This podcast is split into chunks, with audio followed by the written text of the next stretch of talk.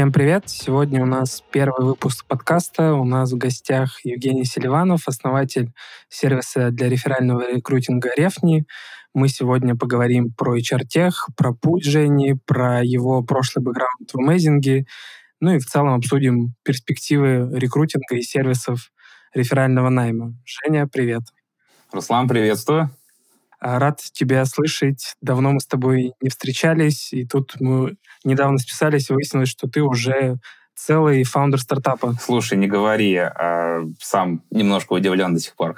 Расскажи немного про свой опыт. Да, конечно. А, смотри, ну, наверное, начнем совсем издалека. В продажах я уже порядка семи лет. Из них последние пять я в HR-техе.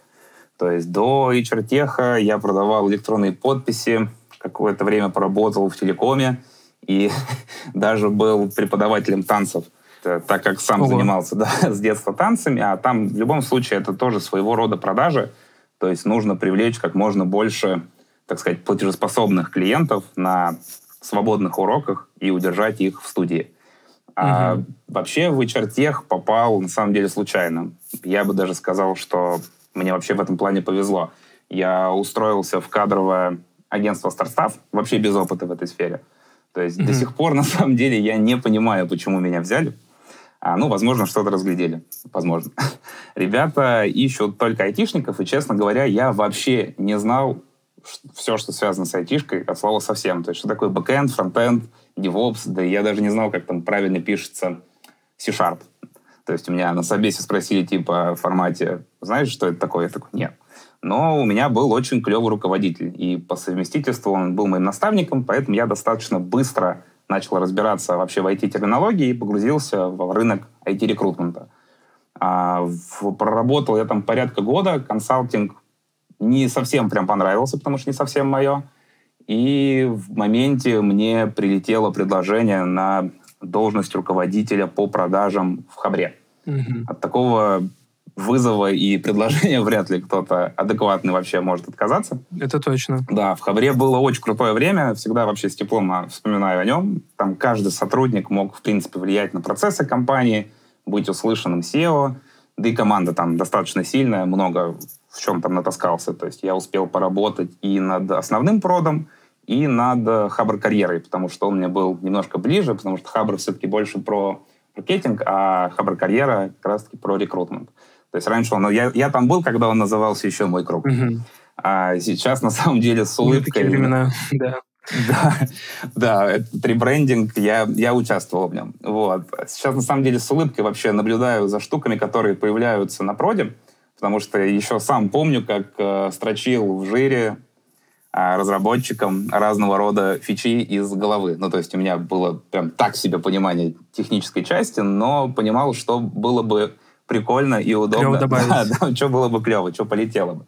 Из Хабра я ушел в начале пандемии. Я попал под сокращение, три месяца я просидел без работы, и, собственно, как раз тогда мне, наверное, в первый раз и пришла идея сделать рефня. Но на тот момент я вообще не понимал, как, угу. как вообще можно привлечь инвестиции. Да, откровенно говоря, было достаточно страшно. Процесс такой. Плюс э, в моменте... Еще пандемию. Да, еще пандемия, не очень понятно. Все и так режут косты, и что делать, было не особо прозрачно вся эта история. Ну и плюс ко всему мне ребята из Amazing Hiring сделали офер на позицию BDM. Как раз-таки ты спрашивал, что такое BDM. Во всех компаниях есть свой смысл по сути, mm-hmm. это ничем особо не отличается, как чаще всего, от э, обычного селза. Ну, то есть твоя задача развивать продукт, но больше всего развивать прибыль компании. Ну, то есть влиять на продажи. Mm-hmm. В многих компаниях в BDM вкладывают там, более высокий смысл, типа ты влияешь на прод, придумываешь разного рода идеи, э, генерируешь новые методики и стратегии. Вот в АХА как раз-таки я всем этим и занимался. Плюс к тому я слышал очень много хвалебных на тот момент отзывов про ребят, плюс я знал Нарека, и мне было очень интересно поработать с ними, поэтому Рефни я немножко отложил. Ну и продукт пользовался спросом, то есть это был, в принципе, один, наверное, из стулов, который, который хвалили, потому что, в принципе, в российском HR-техе мало инструментов, которые, как правило, от которых есть хорошие отзывы. Там я поработал порядка двух лет и, собственно, натаскался также в продажах, натаскался в технической части, посмотрел, как выстроен вообще процесс найма внутри компаний и посмотрел, как все это дело продавать на Запад. То есть прям, мягко говоря, набрался mm-hmm. опыта. Вот. А далее в прошлом году я наткнулся на, наверное, один из самых нашумевших вообще проектов в HR-техе. Это HR-Link это кадровый электронный документооборот. То есть, если прям совсем простым языком, то легитимно можно уволиться в два клика с помощью смс там также уйти в отпуск, не обмениваться бумажками, отказаться вообще от всей этой истории. И, ну, изначально для меня это казалось просто каким-то невероятным. Вот. И в день увольнения из Amazing я написал комдиру в Facebook, и буквально спустя неделю я уже поехал в Питер к ним на анбординг но не успел закончиться мой испытательный срок, и э, я достаточно случайно нашел инвестора, и уже он не мог дождаться, когда мы начнем работать над проектом, поэтому мне пришлось договариваться с комдиром, что я поработаю до конца года, найду себе замену и уже полностью погружусь в развитие рефня. Ого, то есть у тебя, по сути, не было пути даже, когда много интервью, там, эти отказали, эти офер не дали, у тебя прям такой нетворк твой постоянный, и какой-то бренд работал сам на тебя, да? То сначала там Amazing, потом HRLink, потом прям круто. Расскажи про это подробнее. Как так может быть? Слушай, ну мне кажется, я, я в принципе всегда верю в э, силу нетворка. И я всегда устраивался на работу, я писал сам напрямую, либо нанимающим менеджером, либо напрямую SEO, либо внутренним рекрутером, потому что джоб-борды чаще всего не работали. И у меня бы даже был такой кейс, что я откликался в компанию, видно, затерялся среди тысячи других откликов, а постучавшись в личку, ребята сразу же меня брали. Вот. Ну и плюс э, решает, наверное, знание рынка, понимание, как это работает вообще внутри, а, понимание вообще всех процессов. То есть, несмотря на то, что а, Amazing Hiring сильно отличается от HR то есть э, даже LPR чаще всего другие, но в любом случае это рынок HR-теха. Как-никак все детали плюс-минус ты знаешь. Соответственно, нетворк, э, я как и, наверное, несколько лет назад говорил, то, что нетворк решает. А если вот так э, завершить тему с BDM, то какие три ключевых скилла должны быть? Фух, хороший вопрос. А, я считаю, что понимание рынка это, наверное, самая важная история. То есть всегда проще всего а, и трудоустроить там, к себе же в компанию человека, который знает, понимает, как все это работает. То есть не нужно погружаться в его обучение на несколько месяцев. А, соответственно, софты. То есть человек может не супер уметь продавать. Вот я считаю лично за себя, что я продавать особо не умею. И как бы я никогда не учился по каким-то методикам. Я просто очень люблю общаться с людьми, понимать, что у них болит, и если моя история помогает решить их проблему, то ее предложить. то есть такие, знаешь, наверное, самые экологичные продажи. Не то, как э, работает чаще всего на рынке, то, что ты продал в компанию какую-то историю и молишься, чтобы к тебе не вернулись в формате типа, чувак, ты вообще чё, что ты нам продал? Ну, то есть вот это прям вообще не мое.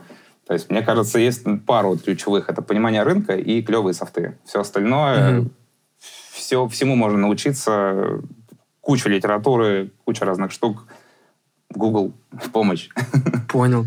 А давай немного еще откатимся от начала пандемии, потому что ты там как раз сказал, что первый раз тебе пришла идея про рефни а как ты ее вот пронес спустя года? Или вот, допустим, мне тоже, я просто про себя как думаю, тоже иногда приходят такие идеи, особенно перед сном.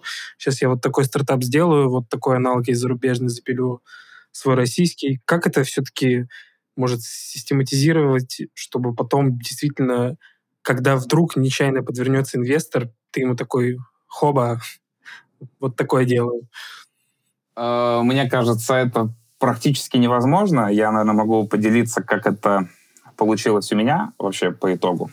То есть сама идея внешнего реферального сервиса, она возникла да, как раз-таки в момент пандемии. То есть у людей начались проблемы с поиском работы. Я, в принципе, успешно порекомендовал пару друзей в разные компании в формате «за спасибо». То есть э, тогда же прям командами сокращали людей. У меня было два очень крутых фронта. Я до сих пор помню, одного я рефнул в Талантех, второго в Авито. То есть я пошел к внутренним рекрутерам, типа, ребят, привет, у меня есть клевые кандидаты, я, собственно, готов вам их, так сказать, подарить.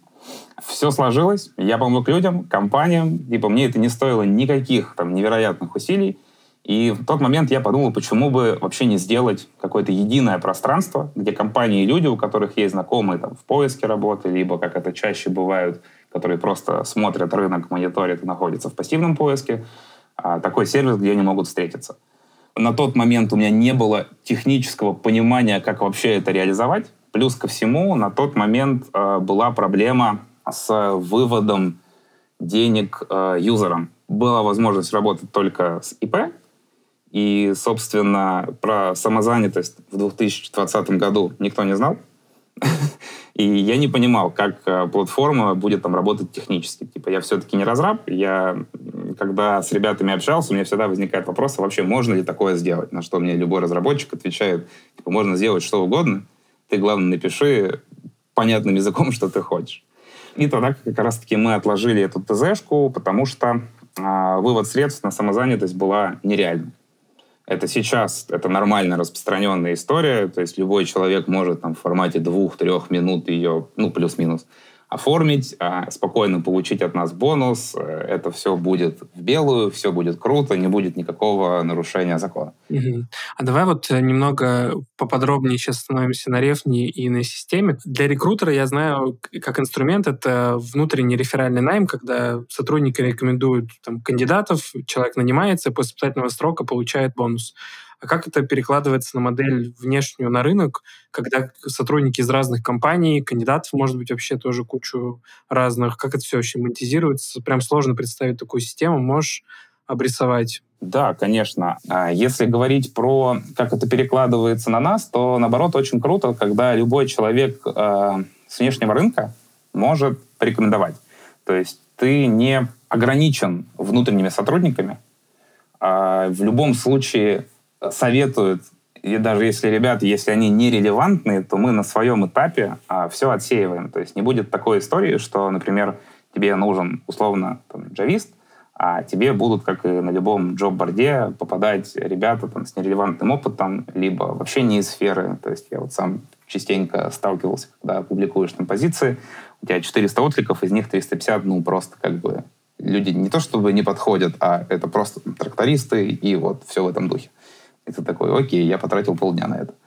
А если говорить про модель, почему это вообще может работать, почему это нужно подключать, то, собственно, это в любом случае те же деньги, которые, как правило, компания платит там внутри своего, своему сотруднику. Какая разница, кому платить, если сотрудник нужен там вчера условно в компании, и это можно отдать э, на внешний рынок, но не подключать кадровое агентство, которое за это возьмет там 500 плюс. А если мы говорим там про сеньорную позицию, то плейсмент выходит там миллион плюс. То есть тут можно ограничиться какой-то суммой там 100-150 тысяч рублей. И, соответственно, это скорость. Даже по текущим нашим метрикам и все, что мы анализируем, а, в течение первых двух дней на позицию приходит 3-5 рефералок, из них там процентов 20 мы не пропускаем, потому что это откровенный спам. Соответственно, компания достаточно быстро получает нужных людей, которые уже готовы собеседоваться, которые готовы общаться, которые в курсе то, что их рефнули, в курсе про компанию, то есть их не нужно искать, не нужно писать цепочки писем, не нужно сорсить и все в этом духе. То есть, э, если брать с точки зрения такой схемы, то получается, с одной стороны, это компании, которым нужно закрыть кандидата, с другой стороны, это любой вообще человек, который знает, что его там друг в поиске работы — и, по сути, с третьей стороны, это платформа и какие-то внутренние алгоритмы или ручной труд по отсеву совсем нерелевантны. Да, там и алгоритмы, и ручной труд, потому что, чтобы алгоритмы работали, должна быть большая база. Соответственно, со временем мы это дело внедрим. То есть тут все со всех сторон в плюсе. То есть компания платит минимальное количество денег за найм, человек получает бонус и рекомендует своего там друга, коллегу, знакомого, кого угодно. Он может, в принципе, порекомендовать сам себя. На сервисе сейчас все анонимно, никто никогда не узнает, от кого этот реф. То есть мы это сделали намеренно, потому что, дабы избежать утечек истории, чтобы это все проходило мимо сервиса, да и не каждый хочет отсвечивать то, что он рекомендует. Вот. То есть со временем мы думаем задианонить эту историю, то есть человек, если сам захочет, он может стать публичным профилем, потому что все, безусловно, топят там за свой HR-бренд, э, любят похвастаться, и я уверен, что посты в формате «вот я помог десяти своим друзьям и, в принципе, могу там выходить в зону как фрилансер и все в этом духе. То есть в целом это такая э, альтернатива каким-то надоевшим джоб-бордам? Типа быстро закрываешь, мало платишь. Э, да, потому что, такое. мне кажется, джоб-борды перестали работать на позиции там, middle plus уже достаточно давно. И когда мне говорят, мы там закрывали раньше сеньоров с откликов, то мне кажется, сейчас это единичный случай и больше похоже на какой-то миф. Мы тут топим за историю, что, а, мы можем это масштабировать, то есть мы можем подключать и маленькие стартапы, у которых там горит одна позиция. Тут также могут быть э, крупные компании, которые, у которых найм там по 3-5 тысяч человек за год. И им, в принципе, неважно, откуда вытаскивать кандидатов, собственно, лишь бы это было не супер дорого, и достаточно быстро. И это можно масштабировать, потому что подключать, э, там, не знаю, 2, 3, 5 кадровых агентств это так себе история. Пересекаются кандидаты, начинаются куча споров, все пылесосят рынок, многие работают агентства не так, как хотелось бы, и, соответственно, портят, э, в принципе, HR-бренд компании. Мне кажется, что одна из фичей крутых которая была бы мне даже как заказчику полезна, это интеграция с ATS-ками. Мне просто даже интересно, как бы, как ты видишь вот эту функцию. То есть мне кажется, что одна из ключевых функций — это что, допустим, мешает пользоваться рекомендациями, как ты тоже проблему заметил, там, типа, не всегда Э, HR там успевают обработать эти рекомендации, там забывают разместить э, и так далее. И в целом вот какие-то АТС или какие-то системы единые, где-то вот менеджеры, все потоки, откуда кандидаты могут поступить, вот и интеграция с ними. Мне кажется, это прям вот фича, которая, если бы она была, я бы вот одной кнопкой бы в рефне э, постил вакансию и ждал бы только отклики, которые еще и дешево мне обойдутся. У вас есть такое в планах? Да, смотри, это есть в планах, это в планах на первый же год. То есть, безусловно, мы хотим а, сделать двухстороннюю интеграцию с ну, лидерами рынка АТС, самописки, как их чаще всего называют, и с ними мы тоже хотим делать двухсторонки. Соответственно, от этого выигрывают все, то есть нам нужно меньше трекать самим. А, компании понимают и могут посчитать, какое количество от них, от нас пришло к ним кандидатов, то есть э, смотреть все в метриках, все будет круто и прозрачно. Соответственно, не тратить много времени для ручного переноса кандидатов и вот всего в этом духе. И юзеру будет также супер понятно, что на каком этапе происходит, потому что это будет происходить в один клик. То есть в эту сторону мы, конечно же, смотрим, просто это не самый быстрый процесс с точки зрения разработки, но я думаю, то, что во втором квартале мы с парочками АТС это точно сделаем. Звучит как крутой план. А ты вот говоришь «мы», а какая сейчас команда работает над Рефни? Много ли вас? Смотри, нас мало, нас буквально сейчас шесть человек. То есть есть я, кто занимается продажами, развитием, я лидирую команду разработки, плюс занимаюсь наймом в команду.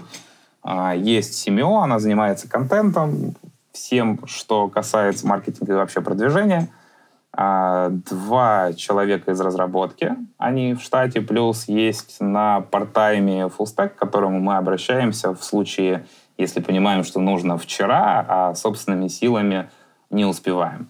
А, есть э, талант-партнер, собственно, я буквально недавно его вывел, на него часть задачи, связанные с наймом, и на нем а, часть задач по улучшению сервиса. И два модератора. Модераторы — это такое наше подвальное название. Это на самом деле ребята с бэкграундом рекрутмента, которые как раз-таки отсеивают всю нерелевантную историю, не допускают, что был спам, реклама, и, соответственно, точечно просматривают и могут прособесить ребят, которые проходят по процессу. Угу, угу. То есть, если есть какие-то вопросы. То есть у вас такая тупица тим? Да, да, слушай, но я не вижу, в принципе, что мы будем той компанией, которая вырастет до 100 человек. Э, я убежден, что это не нужно. Вы, кстати, работаете как в офлайне, в онлайне все? Как у вас процесс построен? Мы полностью на удаленке. Это, я думаю, будет постоянно, то есть нам офис не нужен. Я у ребят спрашивал, если хотите, мы можем снять офис, либо если хотите, мы можем раз в неделю пересекаться в коворкинге. Но вот за два месяца ни разу пока не пересеклись в коворкингах, встречались в каких-то неформальных а, местах, ну типа либо бары, либо еще что-то в этом духе. Моя позиция, что удаленка вообще это, это здоровая история. Да, я тоже люблю удаленку, э, считаю, что это прям классная штука. Мне, правда, интересно, я никогда свой стартап не запускал, но я тоже понимаю, что первые люди в команде такие, которые будут закрывать важные блоки, прям важно найти людей по душе. Как это, сложно ли онлайн понять, вот с этим человеком получится ли строить дальше стартап или нет? Слушай, вот здесь э, это прям очень хороший вопрос. У меня, наверное, не было такого кейса, потому что изначально команда была из тех людей, с кем я либо ранее работал, либо достаточно давно знаком и хорошо знаю. Сила нетворкинга. Да, да, да, сила нетворкинга решает. И я ребятам предложил, что вот есть такая история, давайте взорвем HR-тех рынок, потому что такого нету, и это прям точно полетит. И у нас еще не было даже ничего, не было даже потенциального инвестора, но вечерами по выходным мы что-то как-то синковались и что-то как-то обсуждали, типа, что нам нужно, что будем делать, и все в этом духе. Поэтому э, собирать команду, вот то, что я сейчас э, нанимаю, это тоже в большей степени нетворк. Типа, либо мне прям советуют э, ребят, с кем я уже как минимум общался, либо я уже с ними знаком, просто они говорят то, что э, открыты там к предложениям условно. Круто, круто. Давай поговорим немного про инвестиции, потому что, мне кажется, это тоже достаточно интересный пункт. Расскажи вот на данном этапе, какие вообще планы и есть ли какие-то мейлстоуны, то есть ключевые точки. Ну, то есть ты говоришь, что даже если мы там вырастим их столько-то, то нам не понадобится большая команда. А есть какое-то примерное уже понимание, ну, там, не знаю, что вы заложили на этот год, что вы хотите сделать, и, и как это перекликается с инвестициями? Да, смотри, если говорить про точки, которые мы, собственно, смотрим, то к концу года есть огромное желание выйти как минимум в ноль. И в общем и целом это не такие какие-то фантастические цифры, чтобы к этому показателю прийти. А если говорить там про количество, допустим, закрытий, то нам буквально нужно сделать 170 успешных рефов, чтобы... За вы... год? Да, за год. Угу. А тут такой небольшой инсайт. Любое среднее кадровое агентство закрывает в год порядка 300 кандидатов. Ну, то есть, если вот, вот так сравнивать, с учетом того, что у нас огромное, огромный рынок, а любое кадровое агентство ограничено количеством консультантов. А почему? Почему такое число? Почему 300? Ну, это среднее по рынку. Ну, то есть, э, условно, там несколько агентств, которые специализируются именно в айтишном рынке, они закрывают 300-350 позиций в год. Ну, то есть все любят... Под... Одну в день. Ну, да. Ну, то есть многие еще же любят подводить итоги года и, собственно, рассказывают об этом активно. Ну, и плюс с учетом того, что я долгое время варился в HR-техе и сам работал в кадровом агентстве, то все эти цифры у меня всегда перед глазами мелькали. Если мы говорим про какое-то очень крупное агентство, то ребята закрывают там тысячу-полтора, полторы тысячи вакансий за год. То есть мы для себя взяли цель порядка 200 позиций, то есть это даст нам а, выйти уже в плюс с учетом всех наших операционных расходов. И это такая прям была бы хорошая первая точка для года, с учетом того, то, что рынок готов к нашему решению, рынок дал очень хороший отклик на, собственно, наш анонс. Плюс ко всему есть понимание, как быстро подключать компании, потому что пять лет в HR не прошли зря. Круто. А вот, знаешь, про запуск интересно еще поговорить, потому что я э, понимаю, как, допустим, строится запуск на зарубежные рынки стартапов, ну, условно, хочешь, чтобы тебя заметили, нужен, естественно, пиар, нужен лаунч на Product Hunt, нужна подготовленная какая-то маркетинговая активность, да, вот мы запускаемся, вот что-то у нас будет. А как сейчас у вас построен ваш запуск? То есть что вообще важно, чтобы вот заметили и компании, клиенты, там, будущие инвесторы. Это же прям, наверное, большая работа. Можешь посоветовать вот для начинающих стартаперов, что вот прям стоит в первую очередь сделать, чтобы заявить о себе? Ну, в любом случае должно быть у тебя какой-то MVP. Ну, то есть вот объясню нашу историю. А, это, наверное, единичный кейс. А, такое бывает крайне редко. То есть если говорить вообще там про поиск инвестора, то это достаточно интересная задача. Для меня это была новая задача, то есть я с этим никогда не сталкивался. Это был определенного вида вызов, так как денег на развитие там, собственного решения у нас не было. А сама идея, она ничего не стоит. То есть ты можешь, как правило, там прийти в какой-нибудь фонд, сказать, типа, ребят, у меня есть идея, они скажут, ну, молодец, приходи с MVP, будем думать. Вот. То есть ты прошел этот путь? То есть у тебя был путь хождения по фондам? Нет, это? слушай, это, собственно, ну, достаточно открытая информация, плюс у меня большое количество ребят, кто прошли как раз-таки вот такие пути, mm-hmm. и я пошел сразу же по тому же нетворкингу. То есть э, я понимал, что нужно найти достаточно срочно и быстро инвестора, так как долго без денег мы не могли просидеть условно, то есть с одной идеей я не рассматривал вообще ни там, разного рода там, юкомбинаторы или еще какие-то площадки. Там, как раз-таки у ребят там, часто был печальный опыт, там, у коллег по цеху, когда ты приходишь, там тебя разворачивают, а спустя три месяца ты видишь, как твой проект под другим именем летит на рынке. Mm-hmm. Ну, у нас, в принципе, вообще в РФ бизнес так построен, то, что ну, никто не хочет ничего придумывать сам. Увидели что-то толковое, там, купили, ну, либо за счет объемов подсмотрели, как это работает, сделали то же самое и, собственно, продают в X2 дешевле, ну, или что-то в этом духе. Вот, поэтому я начал э, поиск с нетворка. То есть у меня было две встречи с разными бизнес-ангелами. Обе прошли в таком, наверное, не классическом формате, с учетом того, что у нас не было MVP, у нас была просто презентация, был бизнес-план, хорошо посчитанный. И вот все в этом духе. Ну, то есть э, была там условно запись экрана, как выглядит одна страничка на деве, и все. Больше ничего. Ну, то есть вообще ничего. Это воодушевляет. Ну и как вот э, моя, в принципе, позиция, что главное, когда у тебя есть какой-то такой мгновенный матчинг, типа подробности, наверное, про саму сделку рассказать не могу, но вот из двух встреч в одной из них э, бизнес-ангел буквально там через пару-тройку дней набрал и сказал, типа, Жень, что, когда мы будем работать? Когда начинаем? Клево. То есть сам процесс от э, первого касания до получения денег э, занял порядка месяца. То есть сейчас э, в каком-то смысле есть рынок возможности запуститься? Или это везение? Мне кажется, он всегда есть. Я считаю, любой кризис или вот что бы ни происходило в мире, это время возможностей. То есть одни продукты заменяют другие, либо что-то начинает пользоваться спросом, то, что ранее могло не работать.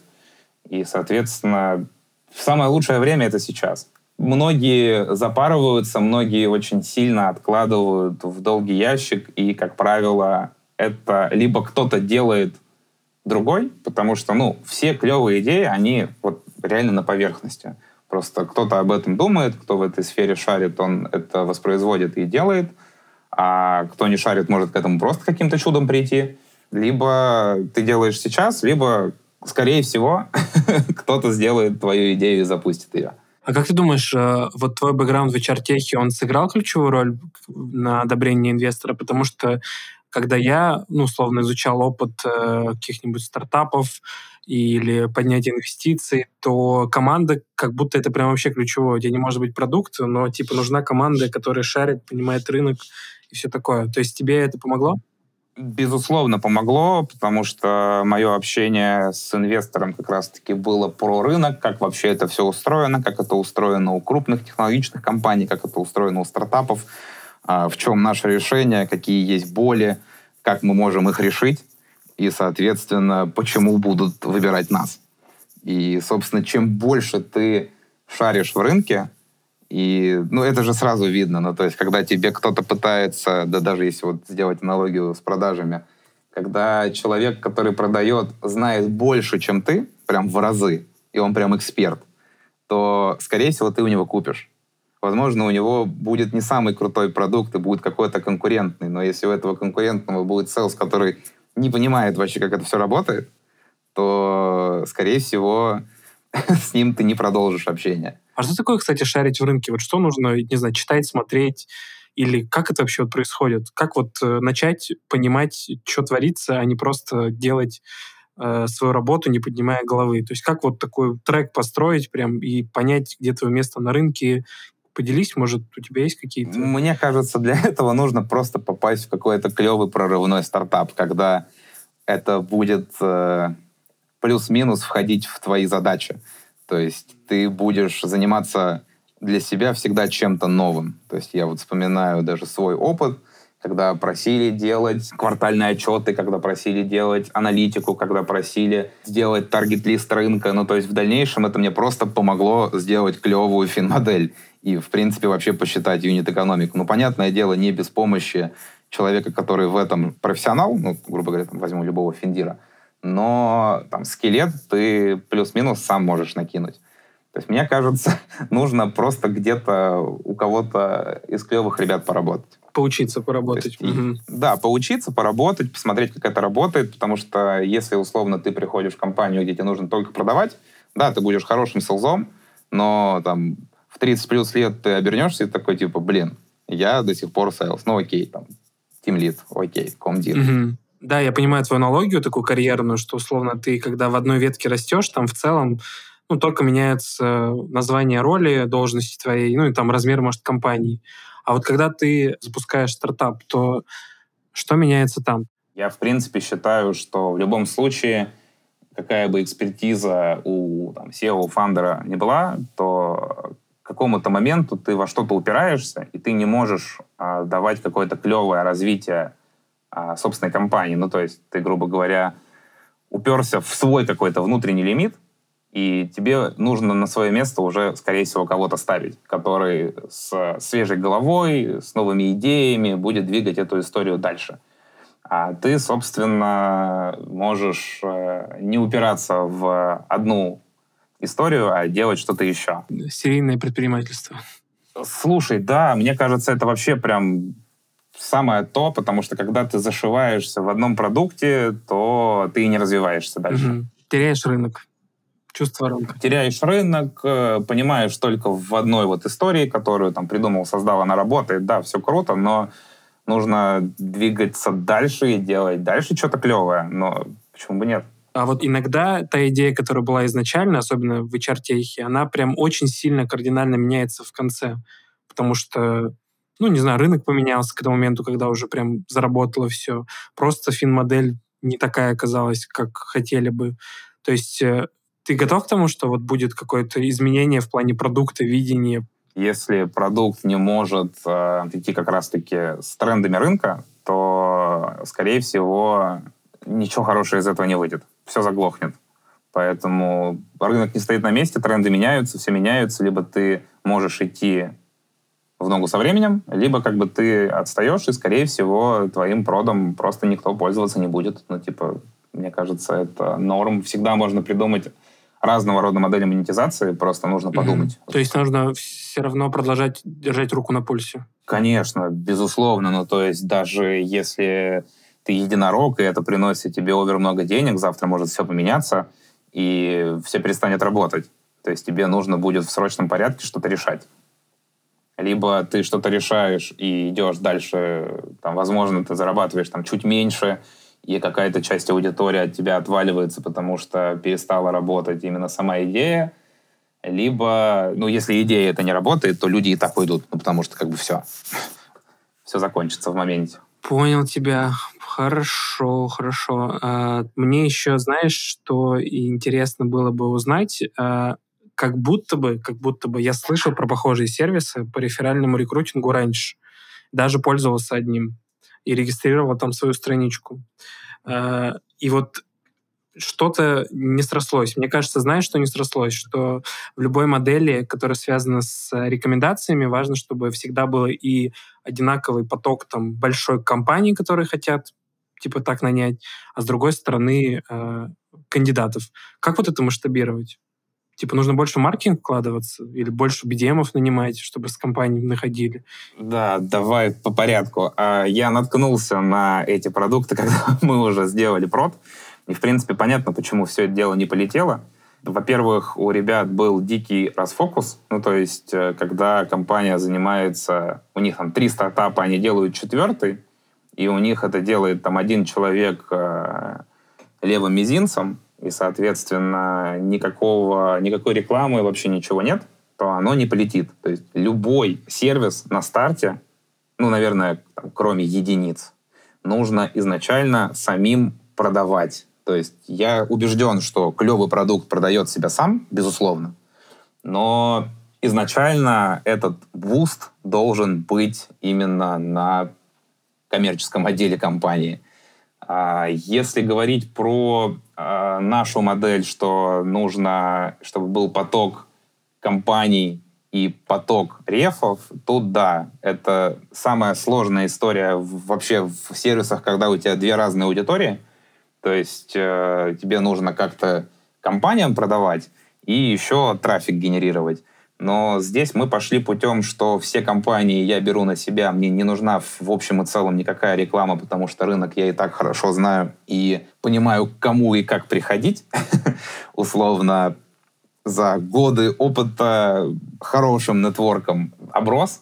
И, соответственно, мне не составляет труда там зайти в крупные техи. Я знаю, что они работают там условно с кадровыми агентствами или еще с чем-то, сколько тратят на тулы, сколько у них там стоит в среднем найм, даже внутренними силами. И я понимаю, что я им даю там максимально а, бюджетные условия для этого.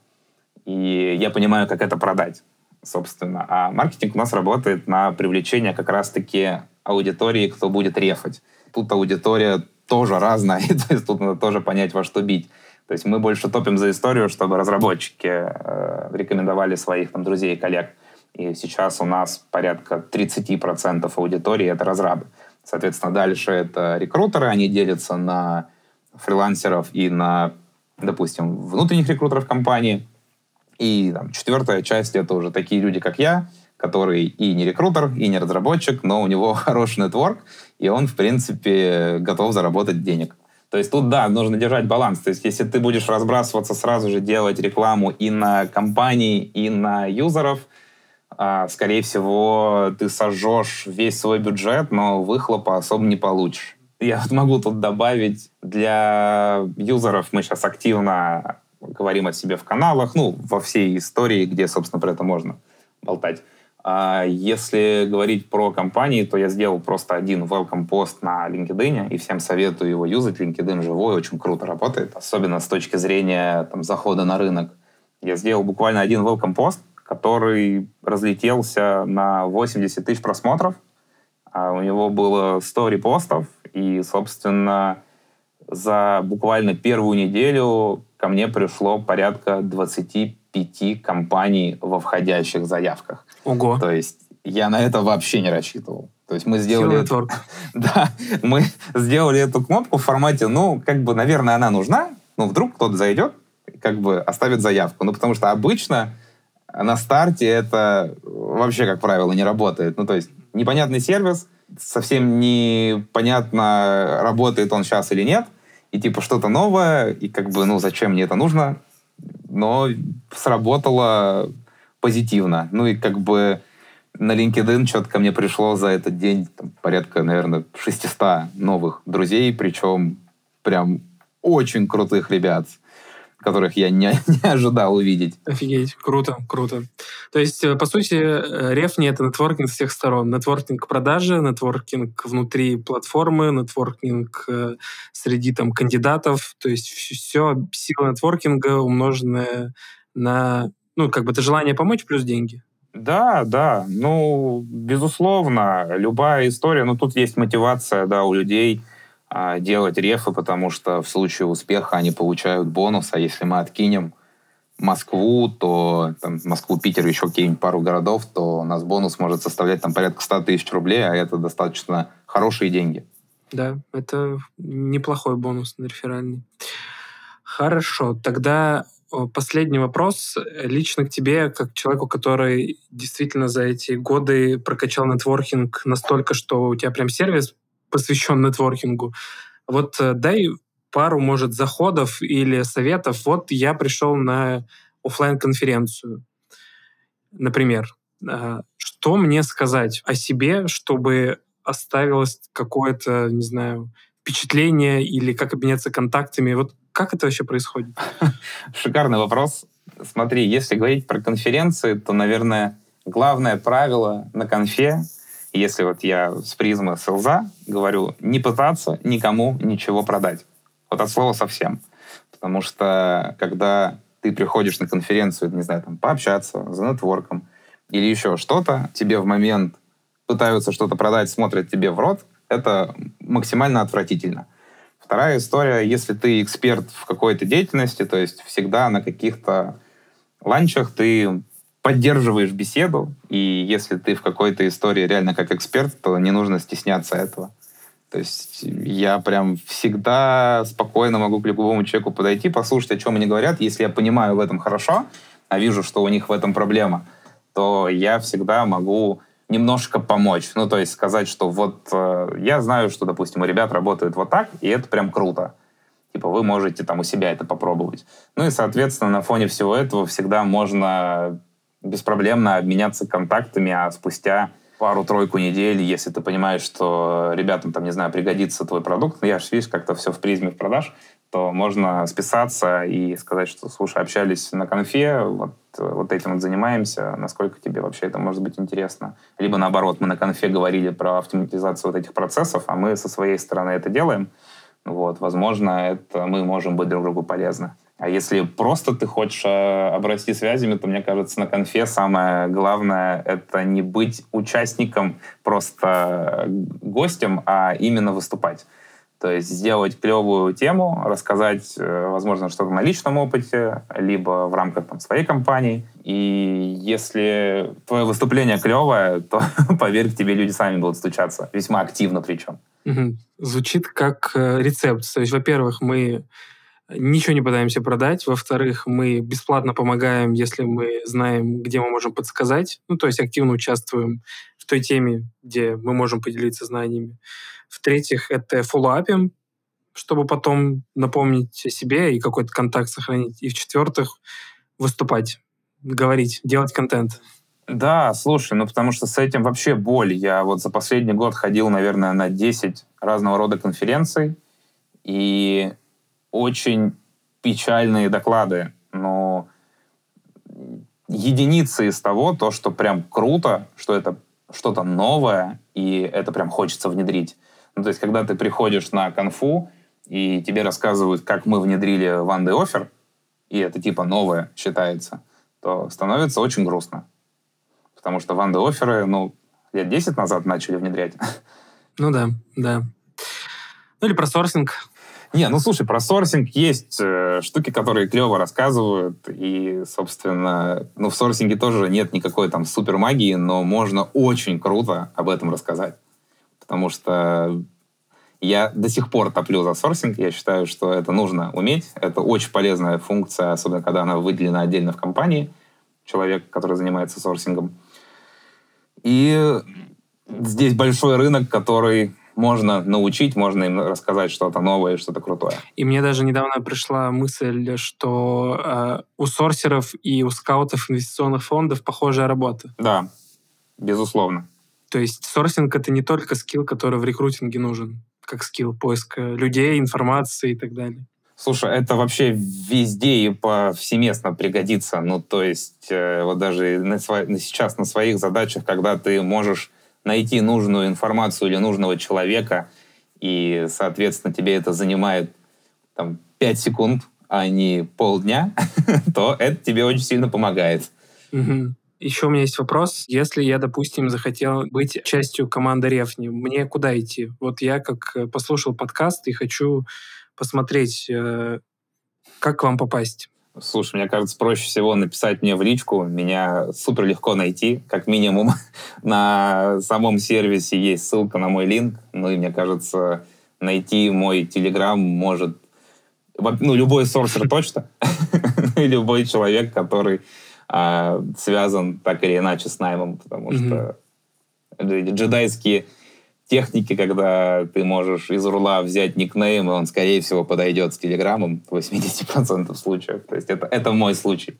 Хорошо, спасибо тебе, Жень. Классно поболтали. Желаю успеха твоей команде, чтобы тот роудмап, который на два года уже готов, он шел ровно так, как вы запланировали. Ну, может быть, чуть-чуть были какие-то изменения, но в любом случае были новые клиенты, крутые закрытия. И самое главное, чтобы люди были довольны рекомендациями.